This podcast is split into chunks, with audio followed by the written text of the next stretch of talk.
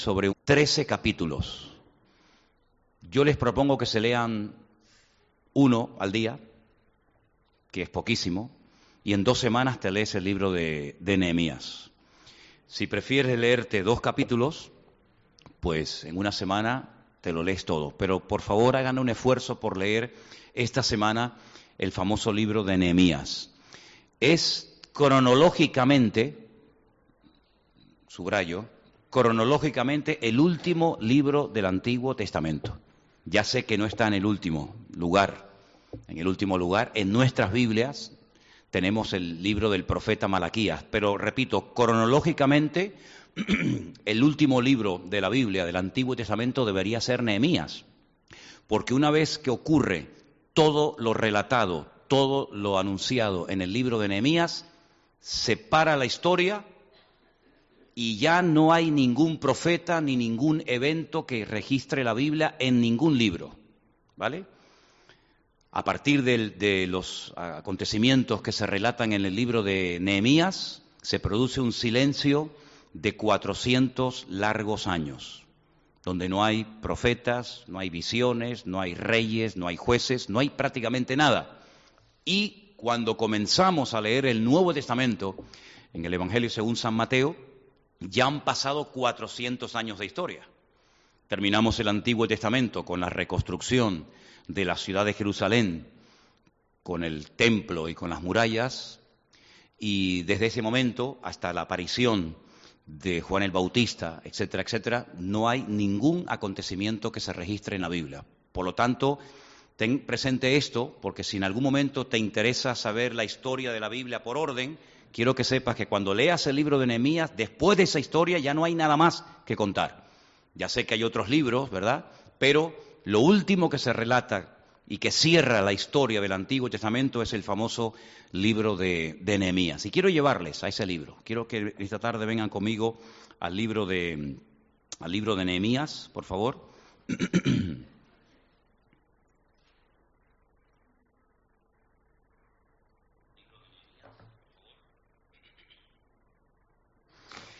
Vamos a poner ahí en la pantalla, en primer lugar, una especie de esquema donde ustedes pueden ver cómo está dividido internamente este precioso libro.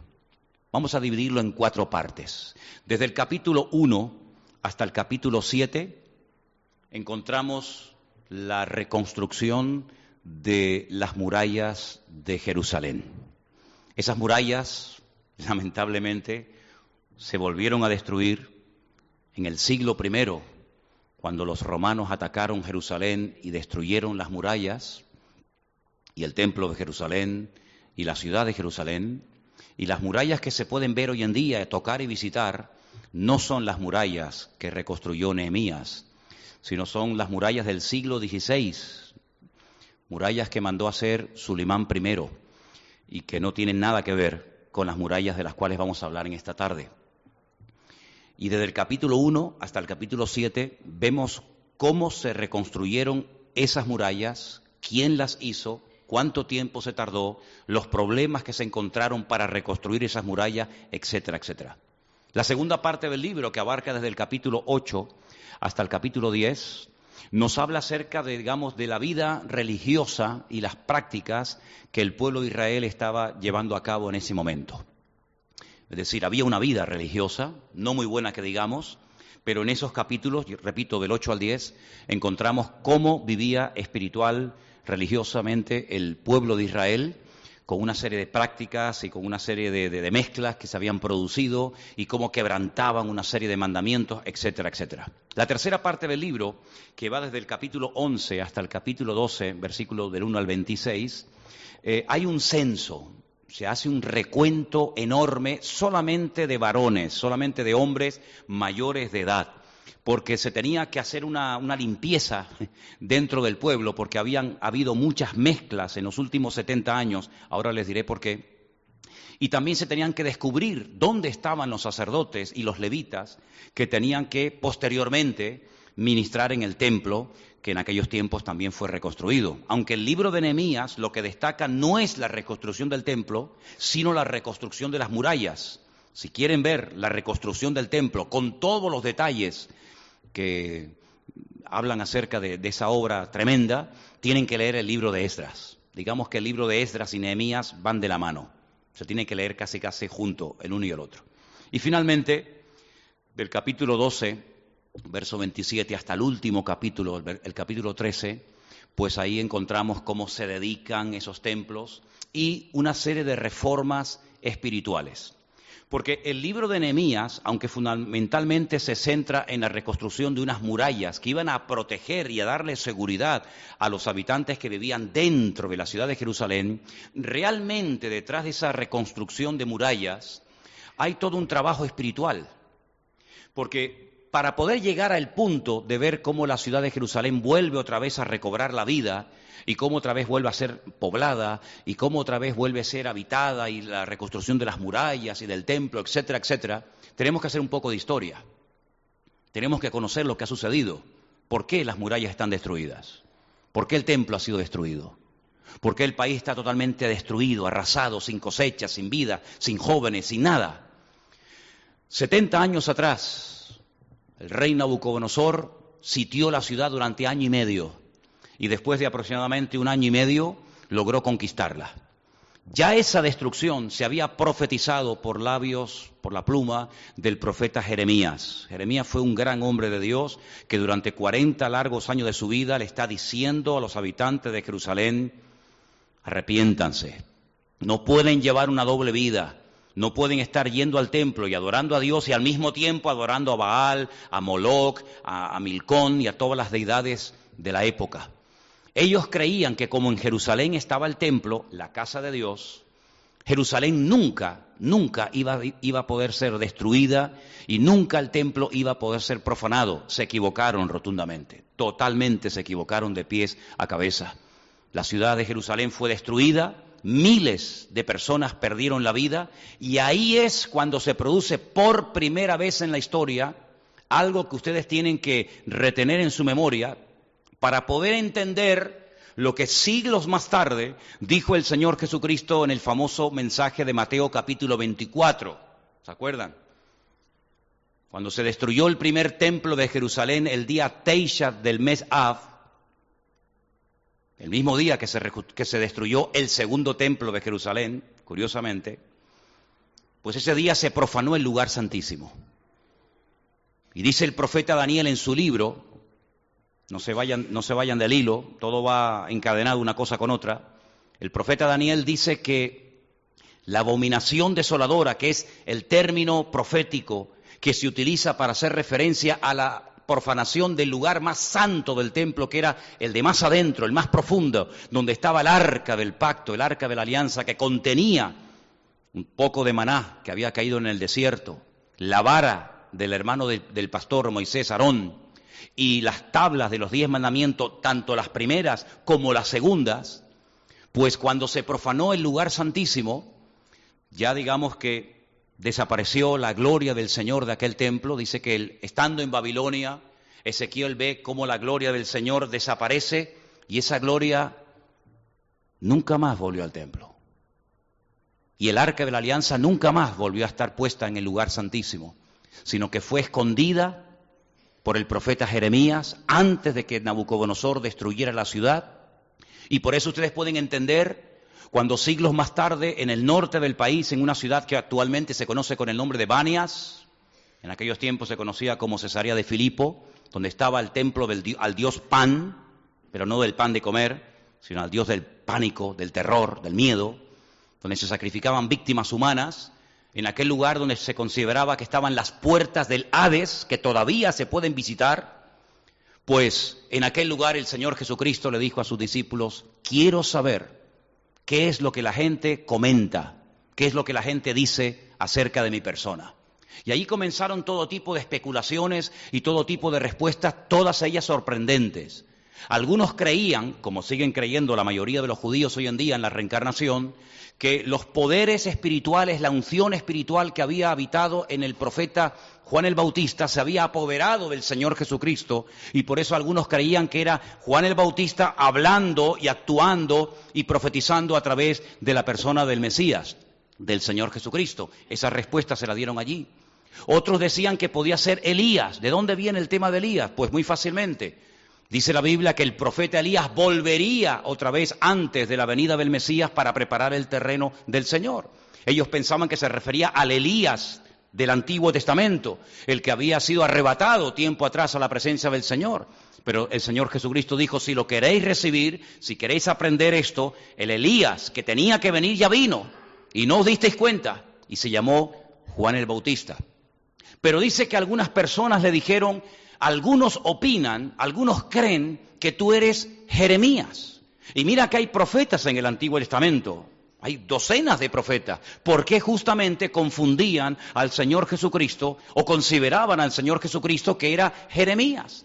Porque ellos sabían perfectamente que el profeta que ocultó el arca de la alianza antes de la destrucción del primer templo de Jerusalén por manos del rey Nabucodonosor fue Jeremías. Y Jeremías ocultó el arca y nunca más, hasta el día de hoy, el arca ha sido, ha sido puesta nuevamente en su lugar. En los tiempos del Señor Jesucristo, cuando ya estaba reconstruido el templo, el primer templo, el segundo templo quiero decir, pues dice la palabra de Dios que el Señor Jesucristo dice, ¿veis todo esto? Nuevamente se repetirá la historia. Otra vez, como no habéis aprendido las lecciones del pasado, otra vez vais a tener que pasar por lo mismo y peor todavía. Porque cuando se destruyó el primer templo de Jerusalén, a los 70 años volvisteis y lo volvisteis a reconstruir, pero en esta ocasión no va a ser igual, queridos. En esta ocasión el templo va a ser destruido, que fue destruido en el año 70 después de Cristo y hasta este momento no se ha vuelto a reconstruir ese templo. No quedó piedra sobre piedra. Es más, en este momento esa esplanada, lo alto del monte Moriah, Allí se encuentran una serie de mezquitas que están, digamos, bajo la cobertura o bajo la supervisión de Jordania, del rey Hussein de Jordania, aunque por supuesto todo pertenece al pueblo de Israel. Y es interesante notar cómo el Señor Jesucristo dice a sus discípulos, cuando veáis la abominación desoladora, te acabo de explicar lo que ese término significa, cuando volváis a ver otra vez la abominación desoladora de la cual habló el profeta Daniel y pone entre paréntesis, el que lee, entienda. Cuando veáis eso, el que esté en la azotea no baje, salga corriendo. El que esté en el campo no entre en la ciudad, porque serán tiempo de angustia cual nunca lo hubo. Y esa profanación del lugar santísimo Hubo un intento de profanarlo y de hecho se hizo, pero no se destruyó, en los tiempos del imperio de los griegos, cuando un tal Antíoco Epifanes, ustedes saben que cuando el Antiguo Testamento termina, no termina con el imperio de los griegos, sino con el de los medos persas. Y cuando abrimos las páginas del Nuevo Testamento nos encontramos al cuarto imperio del cual hablaba la Biblia, que era el imperio de los romanos. ¿Y dónde está el tercero? ¿Dónde está el imperio de los griegos? Nuestras Biblias no nos hablan del imperio griego. Pero cuando el imperio griego se levantó a través de su general principal, que fue Alejandro Magno, Alejandro el Grande, que muere a la edad de 33 años en Babilonia, en ese intento de querer reconstruir la ciudad de Babilonia, cuando él muere sin descendencia porque cuenta la historia que era homosexual y no tuvo descendencia, pues la historia nos dice que su reino se dividió en cuatro.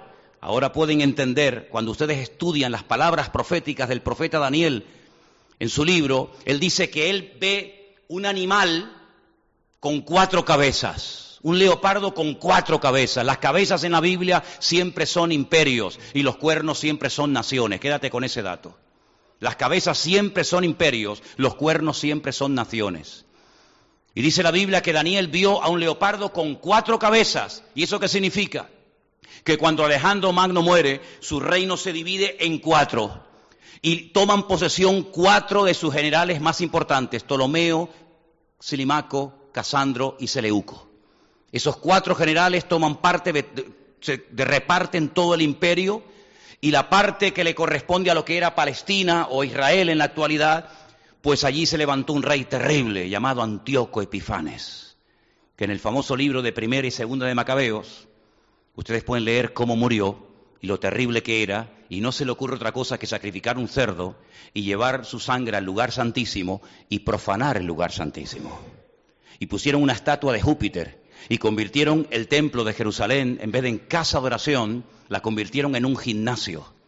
Y vemos que ellos no destruyen el templo, porque las estrategias del diablo no siempre son iguales, a veces lo destruye, pero a veces lo profana. Son distintas estrategias que utiliza el, el diablo con el pueblo de Dios, a veces lo contamina, a veces lo envenena, a veces lo destruye, a veces lo persigue, a veces lo levanta hasta lo alto y después lo, tumba. Son las distintas formas como Satanás iba a ir manipulando y, y tergiversando la verdad a lo largo de la historia. Y entonces vemos que cuando Nehemías llega a Jerusalén, se da cuenta de que no hay templo, pero tampoco hay murallas. Es decir, no hay una protección. Los habitantes de Jerusalén, que eran muy poquitos, la Biblia los llama, ¿saben cómo? El remanente.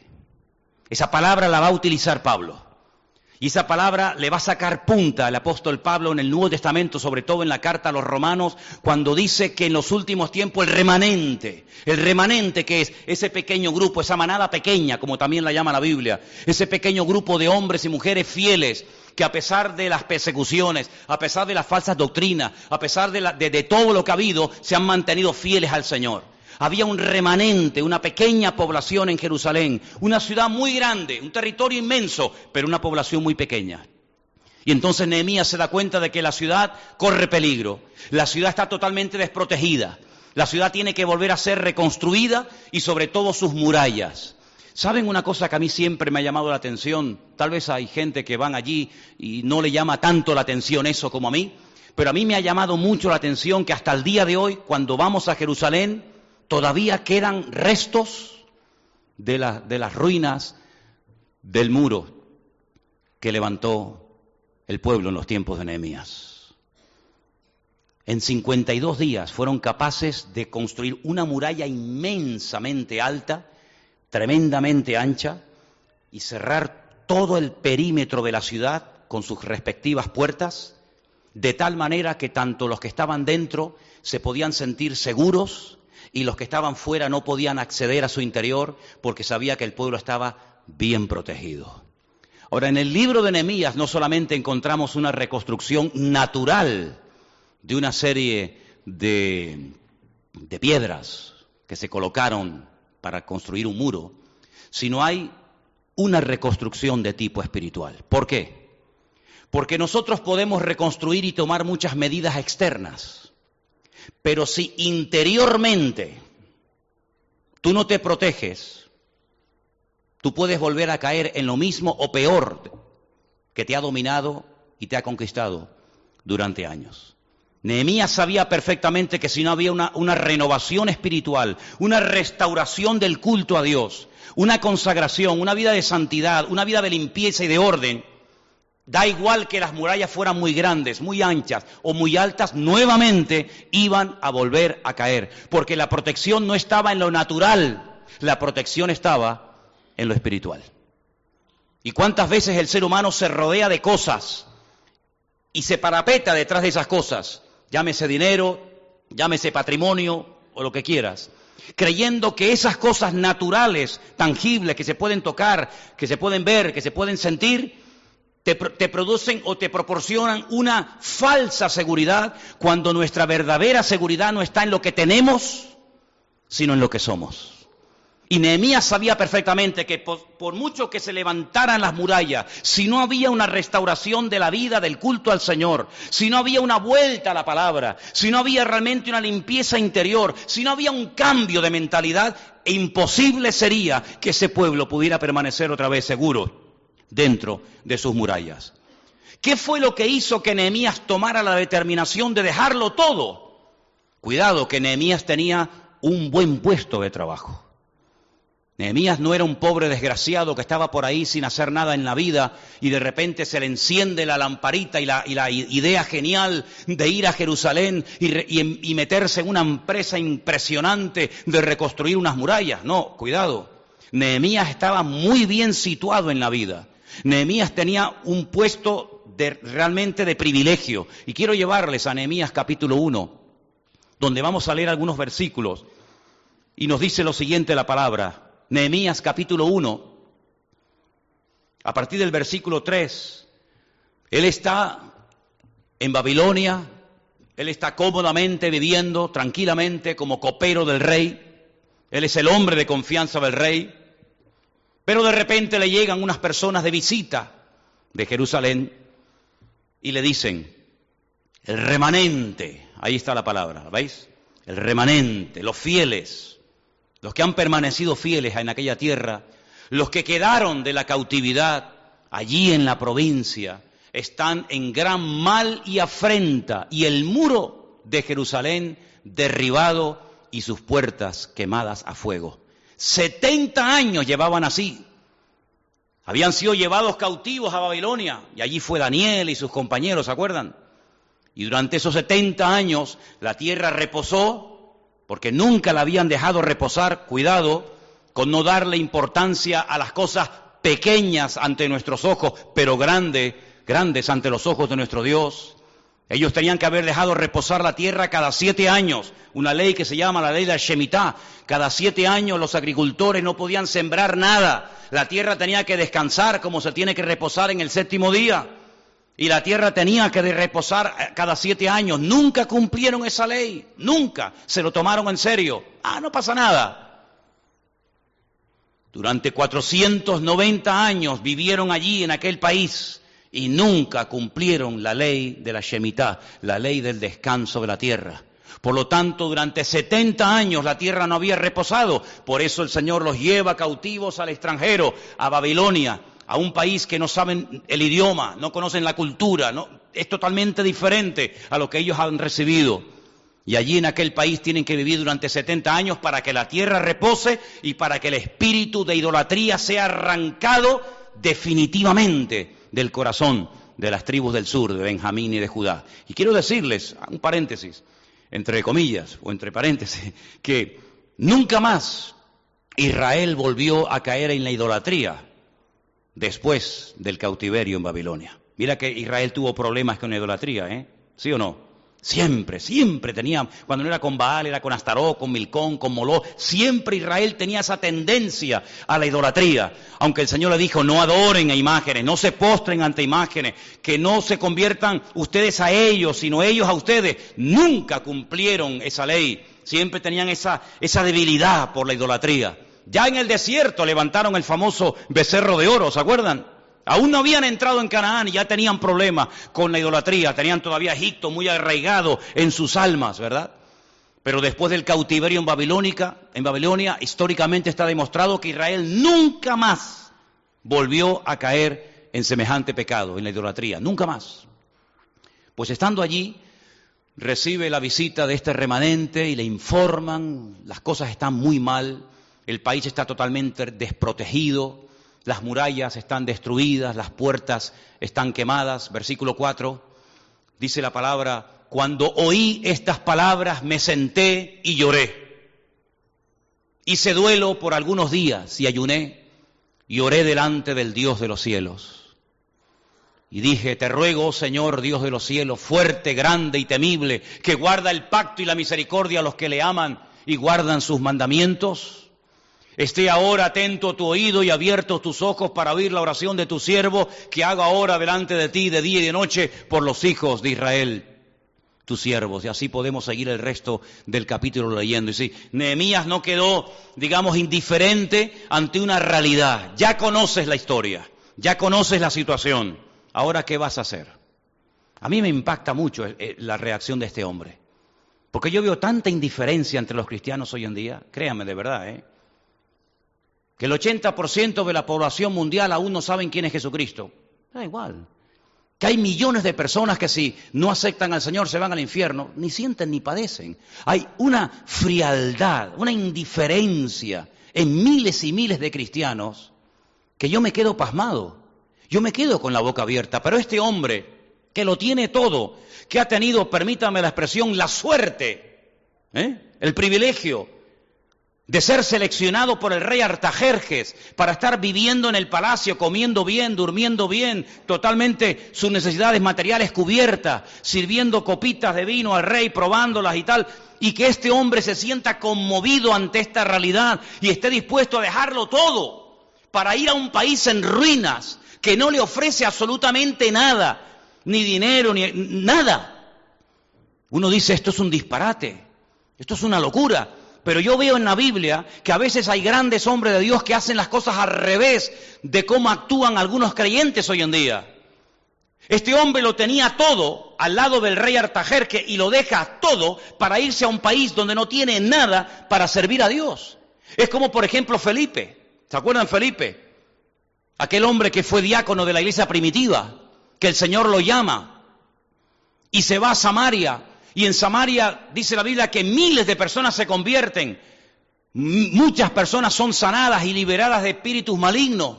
Y estando en lo que llamaríamos hoy en día un avivamiento, un despertamiento en la ciudad espectacular, el Señor lo llama y le dice, déjalo todo y vete al desierto. Un disparate.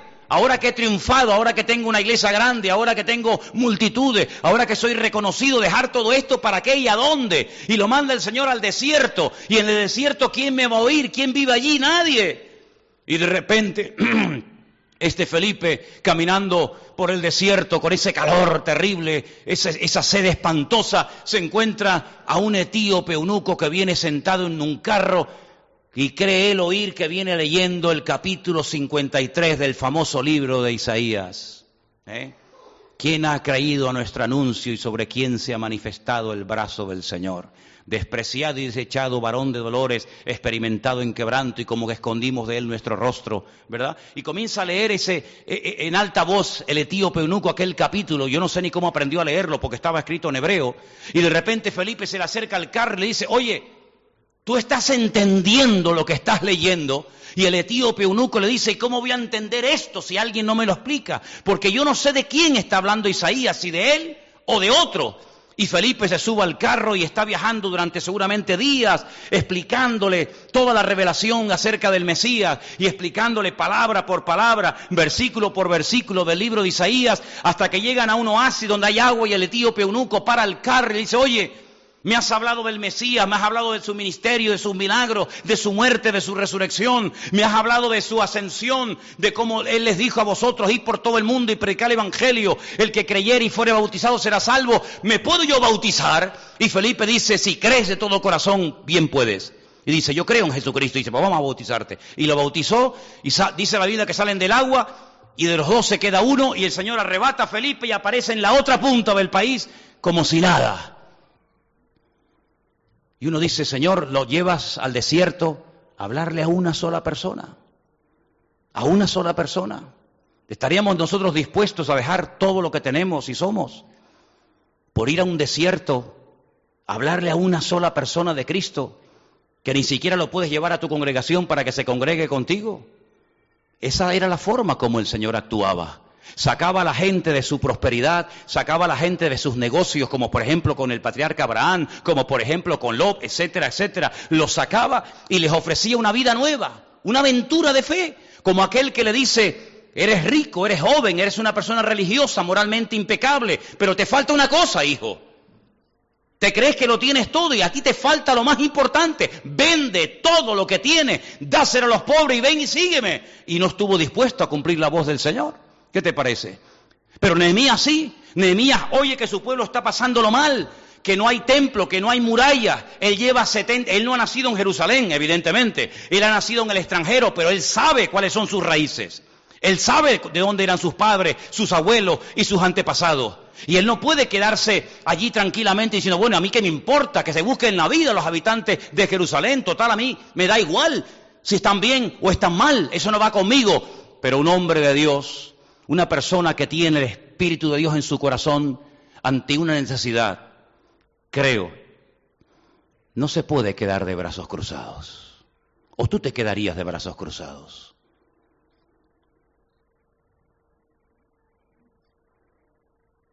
¿Cómo voy a seguir yo aquí? Viviendo bien, cuando el remanente en Jerusalén no tiene nada ni para comer. Y le pide permiso al rey y por eso vemos que él ora, Señor, concede a tu siervo gracia ante el rey ante el cual soy siervo. Y el rey Altajerje le da cartas y le da el permiso para que vuelva a su tierra. Y allí se va Nehemías, camino larguísimo y peligroso. Y cuando llega a Jerusalén, se monta en un caballo, no le cuenta nada a nadie. Y durante las noches, cuando todo el mundo está descansando y durmiendo, él se va con su cabalgadura por un lugar y por otro. Dice que hay tantos escombros, tanta ruina que dice que hay momentos que no puede pasar con el caballo y tiene que dar vuelta y subir por otro lado. Y después de algunos días se reúne con los ancianos y les dice, veis cómo está nuestra ciudad, ¿verdad? Da pena verla. Lo que era Jerusalén, lo que era Jerusalén. Si quieren ver el dolor que produjo la caída de Jerusalén, léanse ese famoso libro que en español se llama Lamentaciones, en hebreo se llama Eich, o cómo. El libro de lamentaciones es el dolor, es el alma desgarrada del profeta Jeremías cuando ve a la ciudad más hermosa y preciosa del mundo destruida, quemada, humillada, sin templo, sin gloria, sin nada. Lean el libro de lamentaciones, le van a entrar ganas de llorar porque Nehemías se da cuenta de que lo que había profetizado se terminó cumpliendo porque fueron desobedientes y fueron rebeldes a la palabra. Y Nehemías le dice, vamos a hacer algo. Vamos a dejarnos de quejar, vamos a dejar de lamentarnos y vamos a ponernos manos a la obra. Tengo permiso, tengo autorización, tengo recursos económicos de parte del rey para volver a reconstruir esta ciudad y para que vuelva a ser una gloria para todas las naciones de la tierra. ¿Cuántos dicen amén? Y ahí se pone Jeremías, perdón, Nehemías, a levantar el templo, perdón, las murallas, a recibir esta información. Alguien dijo una vez, la información es poder. Pero ¿y cuánta información tenemos nosotros? ¿Cuánta información tenemos nosotros? Más que Nehemías. Y Nehemías se pone manos a la obra y pasa de ser el copero del rey, de vivir muy bien, a remangarse las mangas, a trabajar como un peón de arbañil. Y está durante 52 días, junto con miles de personas, trabajando en la obra natural, construyendo las murallas, para volver aportar su granito de arena para que Jerusalén vuelva a ser la ciudad del gran rey. ¿Cuántos dicen amén? La realidad le conmovió. La realidad le afectó de tal manera que él dice, yo no puedo seguir así. En el capítulo 2, a partir del versículo 11, permítame que les lea esos versículos en esta tarde, Nehemías 2, del versículo 11 en adelante, dice, llegué a Jerusalén Después de estar allí tres días, me levanté de noche yo y unos pocos varones conmigo. No le declaré a hombre alguno lo que Dios había puesto en mi corazón que hiciese en Jerusalén, ni había cabalgadura conmigo, excepto la única en la que yo cabalgaba. Y salí de noche por la puerta del valle hacia la fuente del dragón y la puerta del muladar y observé los muros de Jerusalén que estaban derribados y sus puertas que estaban consumidas por el fuego. Pasé luego a la puerta de la fuente y al estanque del rey, pero no había lugar por donde pasase la cabalgadura en la que iba. Y no lo voy a, compartir hoy, pero me ha llamado tanto, tanto la atención, mira que he leído veces este pasaje, los nombres que en aquellos tiempos se le dieron a las puertas de Jerusalén. Voy a hacer un estudio, quiero preparar un estudio del nombre de cada una de las puertas de la ciudad de Jerusalén, porque en la actualidad no hay ninguna puerta que se llame como se llamaban las puertas en los tiempos de la Biblia. Está la puerta de Damasco, está la puerta de Sión, está la puerta dorada o la puerta de la misericordia, la puerta del oriente, está la puerta de Herodes, está la puerta nueva. Hay muchas puertas en Jerusalén, pero no tantas como había en aquel tiempo. Una se llamaba la puerta de la fuente, otra se llamaba la, puerta de las ovejas, otra la puerta de los caballos. ¿Quiénes las construyeron? ¿Por qué se llamaron así? Estoy preparando un estudio que yo creo que puede ser, puede ser muy interesante. Ahora, déjenme que les diga algo. Nehemías tenía el apoyo del rey, tenía recursos suficientes para la reconstrucción de la ciudad, tenía el deseo, la confirmación de parte de Dios de que esa era la voluntad de Dios para él, pero Cuidado con esto. Oposición, enemigos, como no te puedes ni imaginar, tanto de adentro como de afuera. Y aquí tenemos que pararnos y reflexionar sobre esto. Podemos tener el aval del rey, el apoyo de nuestro Dios soberano, ¿sí? Podemos tener el deseo en el corazón de hacer algo para el Señor. Podemos tener incluso hasta la, gente, las personas que nos van a ayudar en, poner, en poder plasmar el llamado de Dios en nuestra vida. Pero eso no significa de que no vas a tener oposición y lucha y guerra de adentro y de afuera. Había dos cosas que intentaron los enemigos durante estos 52 días para que Nehemías y el pueblo no reconstruyeran la ciudad de Jerusalén. Primero, parar la obra. A toda costa había que parar aquello. No podían permitir los enemigos de Israel, y ahí se menciona una larga lista, y dentro de esa lista a los árabes, para que no construyeran las murallas. Llegaron incluso a menospreciarles y a decirles, estas murallas que ustedes están levantando, no van a tener ninguna estabilidad.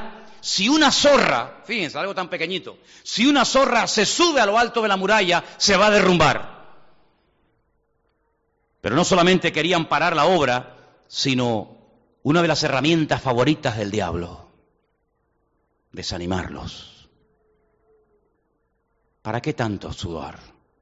¿Para qué tanto esfuerzo? No merece la pena.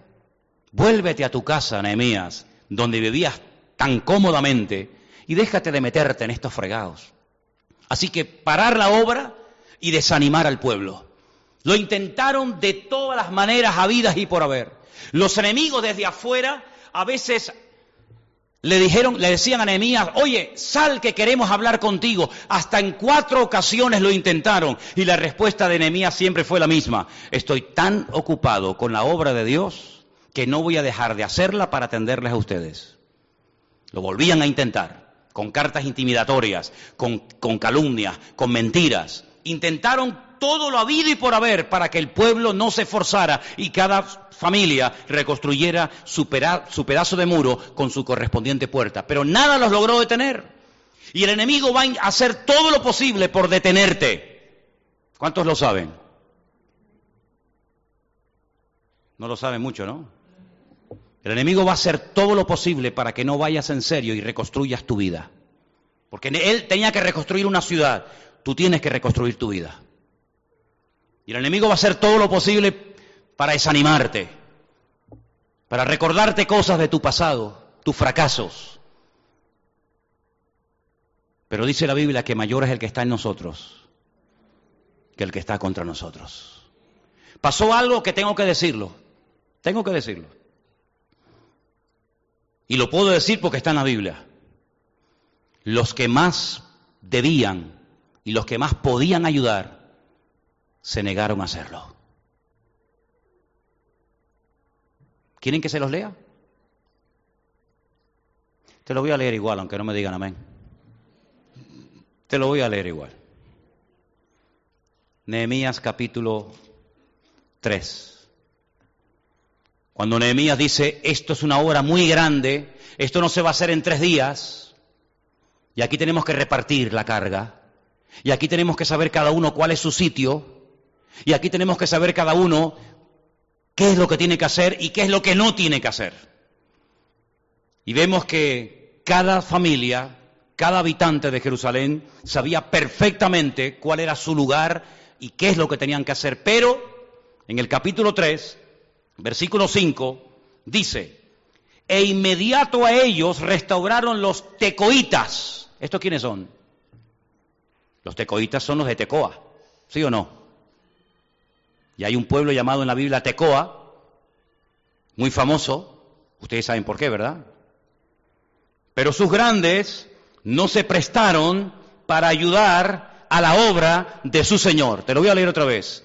Inmediato a ellos restauraron los tecoitas, pero sus grandes, y grandes se refiere a influencia y a economía, personas que podían económicamente y personas que podían ayudar, dice, no se prestaron para ayudar a la obra de su Señor.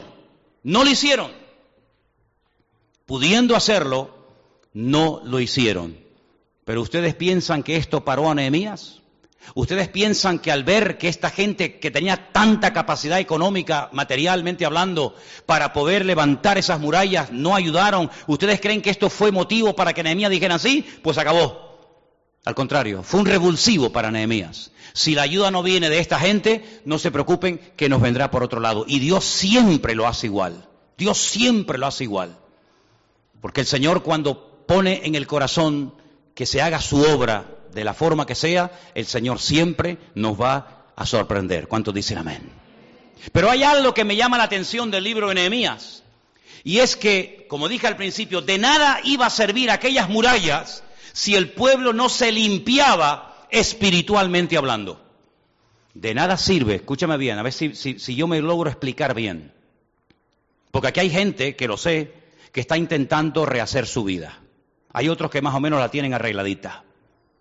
Pero hay otros que todavía tienen algunas piedras sueltas, algunas grietas en el muro. Y están intentando y luchando rehacer su vida. De nada sirve que vengas a la iglesia, que comiences a leer la Biblia, que comiences a orar, si no haces algo de vital importancia. Y creo que esa puede ser la razón por la cabeza hay gente que dice, Jolín, vine a la iglesia, me congregaba, leía la Biblia, oraba, me esforzaba, pero vuelvo otra vez a lo mismo. No puede ser. Y vuelvo a leer la Biblia y vengo otra vez a la iglesia y me vengo a congregar y, leo la palabra y estudio y me esfuerzo y vuelvo otra vez a caer en lo mismo. ¿Y por qué será? Bueno, en el libro de Nehemías yo creo que hay, una, hay unas claves muy interesantes para ver lo que hay que hacer para que no volvamos otra vez a meter la pata. Capítulo 9, verso 38. A causa pues de todo esto nosotros hacemos la fiel promesa y la escribimos firmada por nuestros príncipes, por nuestros levitas y por nuestros sacerdotes. Escucha bien esto, te lo voy a volver a leer. Nehemías está diciéndole los problemas espirituales no se resuelven levantando paredes. Los cambios internos en la vida de un ser humano no se arreglan pintando paredes ni levantando murallas. Lo que ha ocurrido es esto, esto, esto, esto. Ha habido infidelidad, ha habido desobediencia, ha habido rebeldía, ha habido soberbia, ha habido arrogancia, ha, ha habido de todo. Y a causa de todo esto, nosotros tenemos que hacer una promesa. Y vamos a ponerla por escrito. Y la vamos a firmar. Y las dice que la firmaron sus príncipes, los levitas y los sacerdotes. Y si vamos al capítulo 13, del 23 en adelante, Vi asimismo en aquellos días a judíos que habían tomado mujeres de Asdoc, amonitas y moabitas. Para. Vi asimismo en aquellos días a judíos que habían tomado mujeres de Asdoc. Vamos a pararnos ahí. Las cinco ciudades de los filisteos, ¿cuáles eran? ¿Alguien me las puede decir? Te voy a dar la primera, la más al sur, Gaza. La siguiente. La tienes en la pizarra. Ah, amén, Asdod, ya lo vieron. Gaza, Asdod. Tercera. Ash, Ashkelon. Cuarta. ¿De dónde era Goliat? ¿De dónde eran los filisteos? De, de, Gad. Y la quinta, Ecrón. Vamos a decirla. Gaza, Asdod, Ashkelon, Gad y Ecrón. Ustedes solo. Gaza, Empezamos. Gaza, Asdod, Askelón, Gad y Ecrón. Vamos. Gaza. Ya está, cinco. Ahí las tienen. Habían tomado mujeres de Asdod. Y habían tomado mujeres amonitas y moabitas. ¿Estas quiénes son?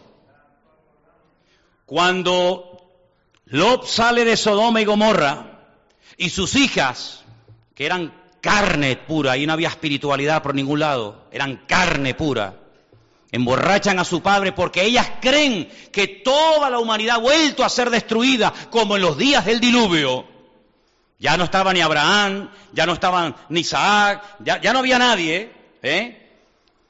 Ellas emborrachan a su padre y dice la Biblia que la mayor se acuesta con su padre y queda embarazada y la segunda lo vuelve a emborrachar y queda embarazada, y de ahí vienen los amonitas y los moabitas, Amón y Moab, que son los jordanos en el día de hoy. Uno de los peores enemigos de Israel que se ha atrevido a atacar a Israel en varias ocasiones desde el otro lado del Jordán, desde el este hacia aquí.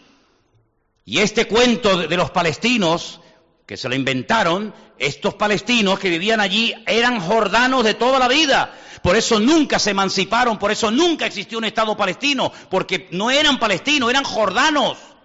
Y los jordanos le dijeron a los, a los, a los que vivían en Palestina, y aunque vivieran en Palestina eran jordanos, como tú puedes vivir en Japón, pero eres español o canario o lo que seas, pues le dijeron a los, a los habitantes de Palestina, váyanse, váyanse fuera del país, váyanse al norte, a donde quieran, váyanse a Egipto, váyanse al Líbano, váyanse, váyanse a Siria, que en una semana vamos a coger los habitantes, a los judíos del país, y los vamos a tirar al agua para que se mueran todos ahogados en el Mediterráneo.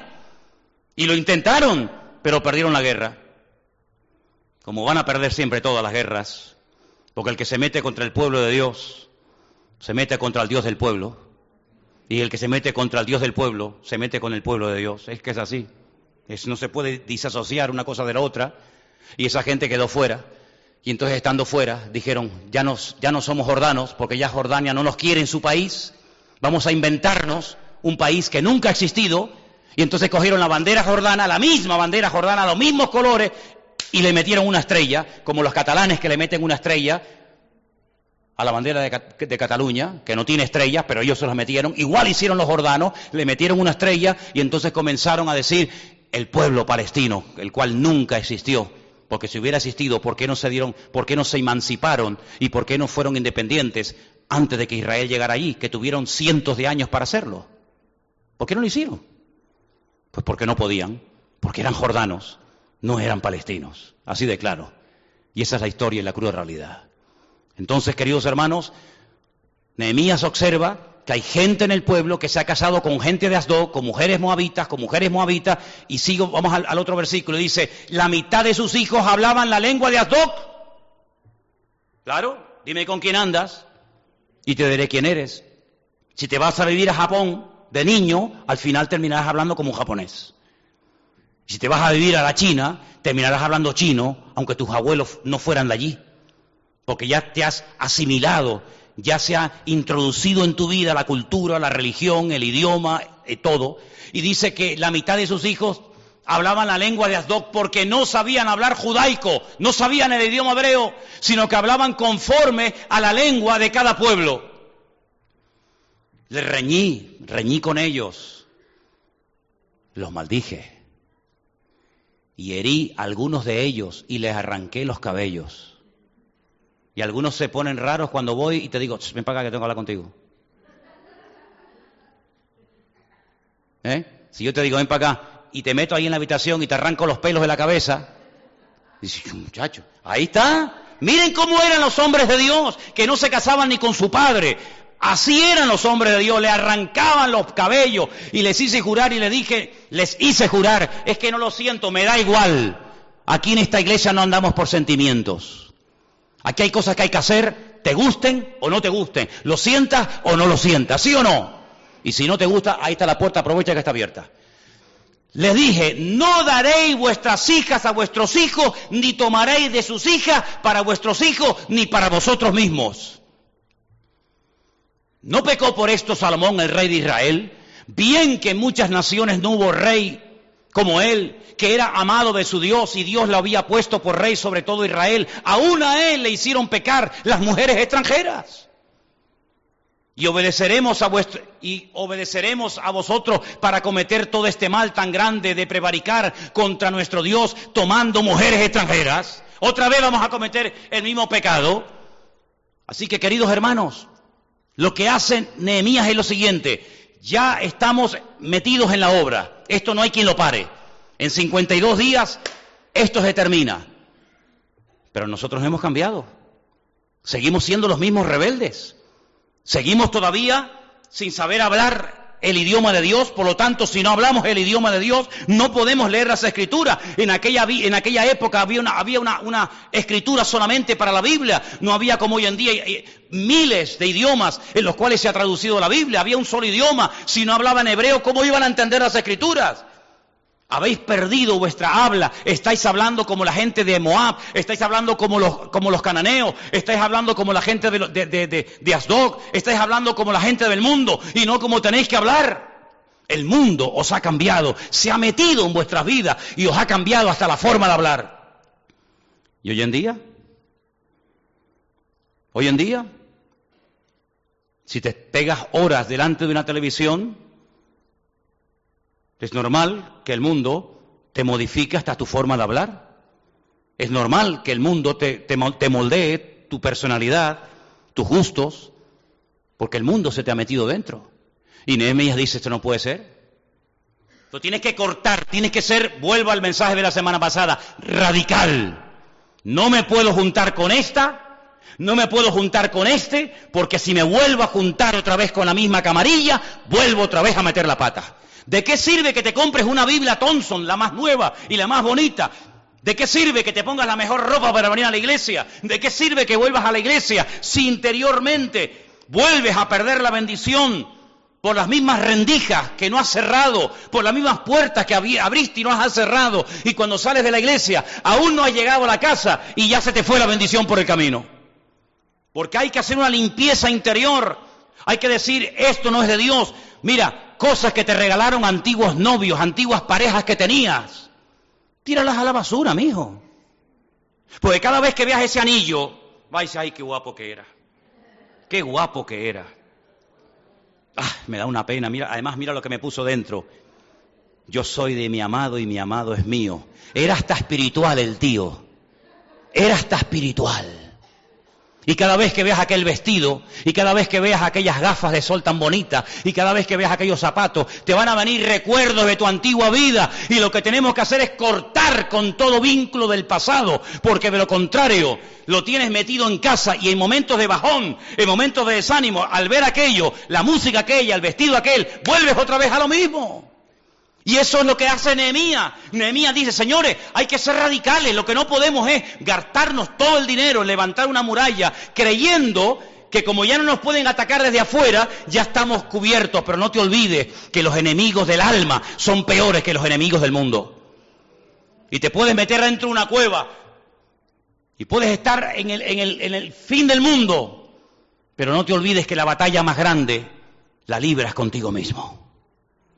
Y por eso hay que ser radical y no tener ningún tipo de vínculo, ni de arraigo, ni de recuerdo con cosas que te pueden volver otra vez a abrir la mente y a despertar el deseo de cometer los mismos pecados por los cuales siempre, siempre has caído en los mismos errores. En el capítulo 13 del libro de Nehemías, a partir del versículo 23, Nehemías 13, 23,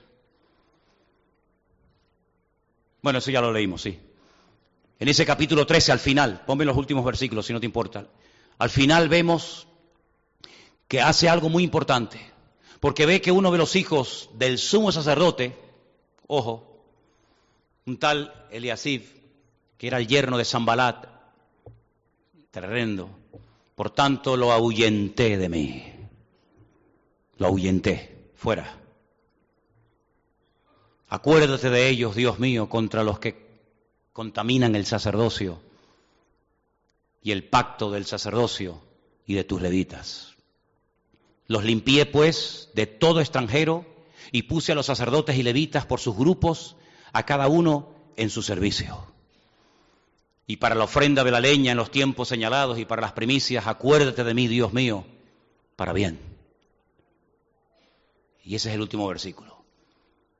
Como ellos no van a tomar la iniciativa de desprenderse de estas cosas, como ellos, aunque sean sacerdotes, aunque sea el hijo del sumo sacerdote, van a seguir en la misma dinámica, como tú no vas a cambiar, yo te voy a ayudar a cambiar. Yo te hago una pregunta esta tarde. No veo a todos, yo quiero ver a todos. ¿Tú quieres que yo te ayude a cambiar?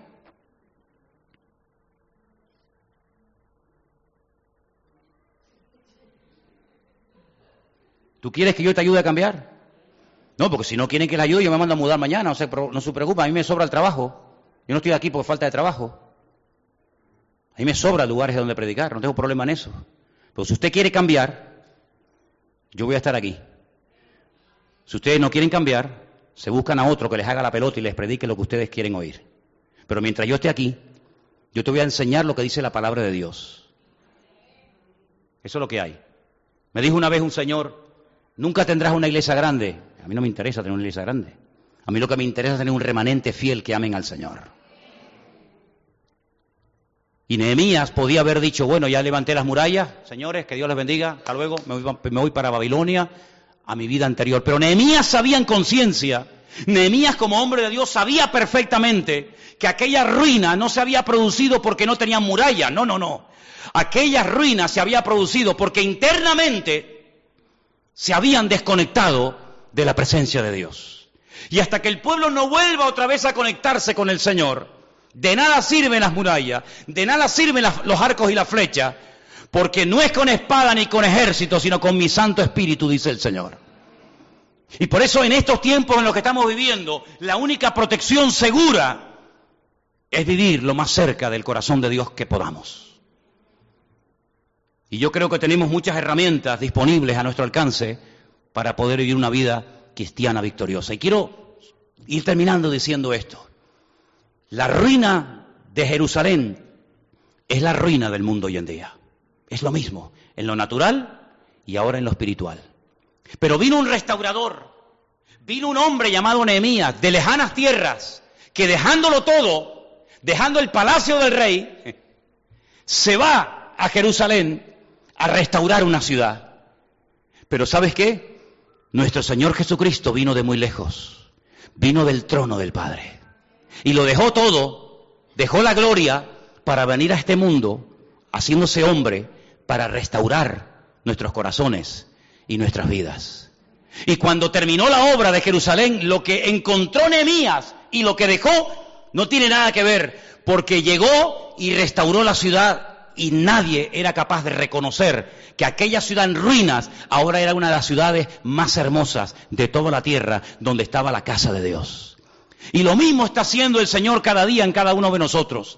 El Señor Jesucristo, nuestro Nehemías, vino a nuestras vidas, vino a este mundo para restaurar nuestra vida.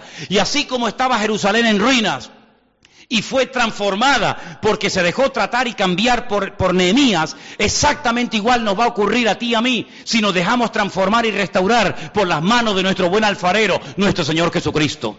Porque todo lo que Dios toca lo transforma. No hay nada que Dios toque, no hay nada que Dios visite que quede y que permanezca igual. Mira el principio de la Biblia, estaba la tierra desordenada y vacía y en tinieblas. Pero en el momento en el que Dios interviene, en el momento en el que el poder de la palabra de Dios interviene, todo cambia. El vacío se llena, el desorden se convierte en orden y las tinieblas se convierten en luz. Exactamente igual ocurre en nuestra vida. Nosotros somos ahora la ciudad de Dios, el templo de Dios, el, lugar donde Dios quiere transformarnos y cambiarnos y parecernos cada día más a la imagen de su, de su Hijo Jesucristo. ¿Cuánto dicen amén? Pero quiero terminar diciendo esto. De las doce tribus, solo volvieron dos. Solamente dos. Las tribus del sur. Judá y Benjamín. Las del norte se perdieron y hasta el día de hoy, hasta los últimos tiempos que el Señor las vuelva a traer a Israel, no se saben, no se saben dónde están. Pero déjame que te diga esto y llévatelo en tu corazón. El Señor Jesucristo sabe dónde te encuentras y cómo te encuentras. Si nos dejamos restaurar por el Señor, no importa lo arruinada que esté nuestra vida, si le dejamos al Señor entrar y de adentro hacia afuera transformarnos, nuestra vida puede ser totalmente restaurada, aunque ya el mundo no confíe en ti, aunque ya la sociedad ya no te dará otra oportunidad. Pero todas las personas que llegamos destruidas a los pies de Cristo, cuando le entregamos nuestra vida, el Señor nos toma y coge lo vil, lo menospreciado, lo que no quiere nadie, y lo transforma en algo hermoso para la honra y para la gloria del Señor. Él no dijo, crearé mi iglesia, es decir, así, instantáneo, sea la luz, sea la luz, sino edificaré a mi iglesia, que es muy diferente. Crear solamente lo puede hacer Dios, es un acto de su, de su, voluntad, es un acto inmediato, no es algo progresivo. Dios no crea las cosas progresivamente, Dios todo lo creado lo hace instantáneamente. Pero es que la obra de Dios en nuestra vida no es una obra instantánea, es una obra de un día a día. Por eso dice, edificaré, construiré, invertiré de mi tiempo en mi iglesia. Y cuando leas en su momento, cuando llegues a ese libro que se llama el famoso Cantar de los Cantares, Shir Hashirim, te vas a encontrar en el último capítulo a una chica, a una jovencita que la familia está sufriendo por ella, porque en aquellos tiempos las chicas se casaban muy jovencitas, y ya en la familia se comentaba decir, bueno, ya está en la edad de casarse, pero es que nuestra hermana tiene un gran defecto. ¿Saben? Tiene un gran defecto nuestra hermana. Tiene la edad para casarse, pero no se ha desarrollado físicamente. No se ha desarrollado. ¿Cuántos creyentes ha pasado el tiempo, pero aún no ha madurado? No han madurado. ¿Y saben lo que dice de una forma poética el libro del Cantar de los Cantares?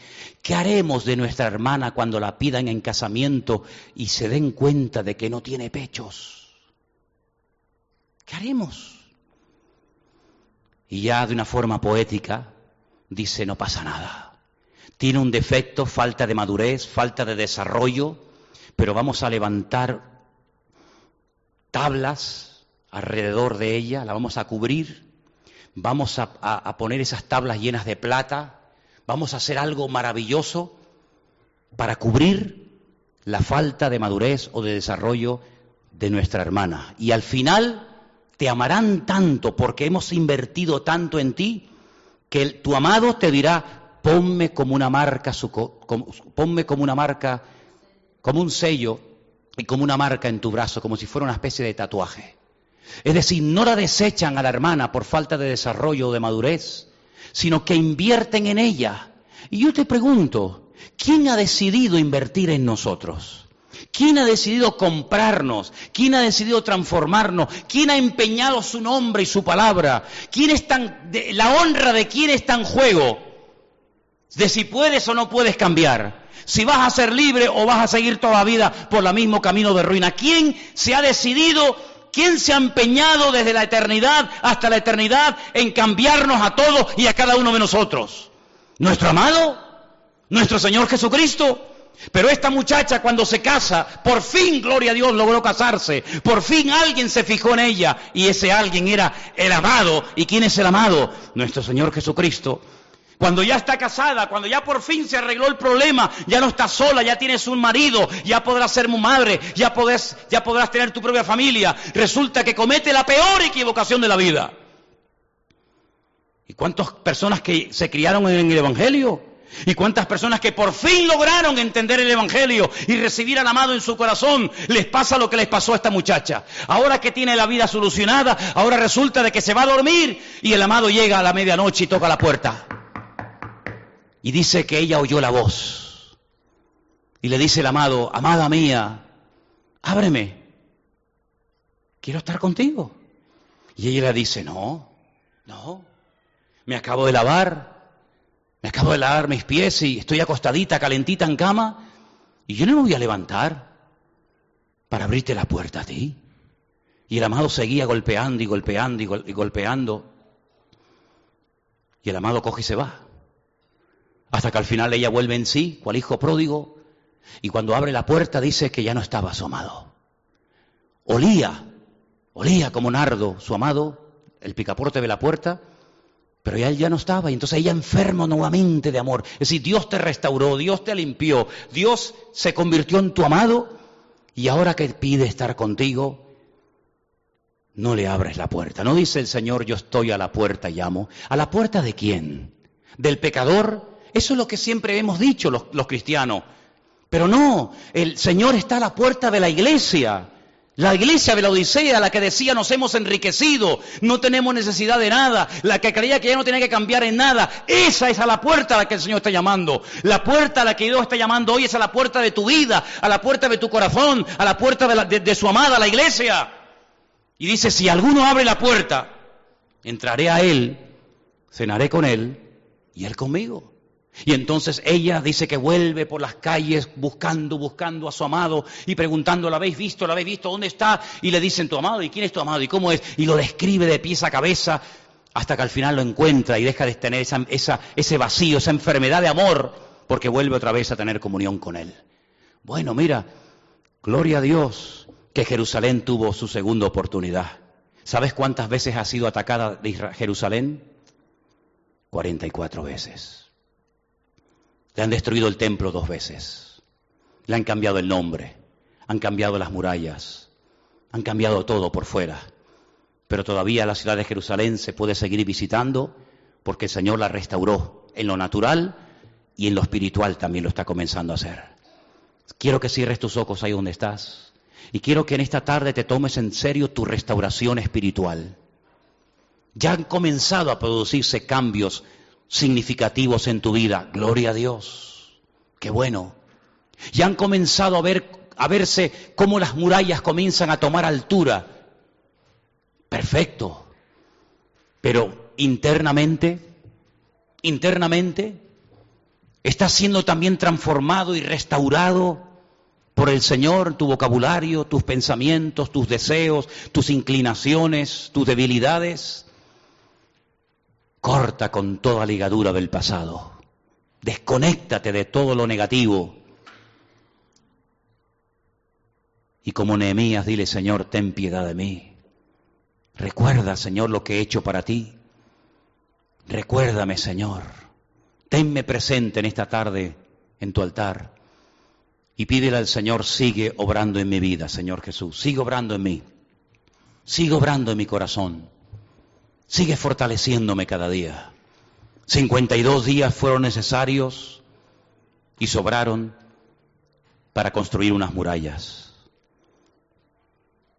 Pero edificar una vida lleva mucho más tiempo. Pero si en esta tarde nos entregamos una vez más y nos rendimos al Señor, Él podrá restaurar nuestra vida completamente. Y después podrás ayudar a otros a que restauren sus vidas. Señor, en esta tarde te damos muchísimas gracias por tu presencia en nuestras vidas. Te damos muchísimas gracias por tu misericordia y tu fidelidad cada día operando en nuestro ser. Te ruego, Señor, en el nombre precioso de tu amado Hijo Jesús, que tú sigas cambiándonos, que tú sigas obrando en nuestra vida y que vayas quitando todas las cosas negativas de nosotros y que sigas poniendo tu gloria en nuestra boca, nuestros ojos, nuestros oídos, nuestras manos, nuestros corazones, y que no solamente cambiemos por fuera, sino también por dentro. Te damos gracias, Señor, por tu fidelidad, porque tú eres bueno y para siempre es tu misericordia. Que el Señor les bendiga a todos y a cada uno de ustedes en esta noche. ¿Cuántos dicen amén? Amén. Ponte de pie, por favor.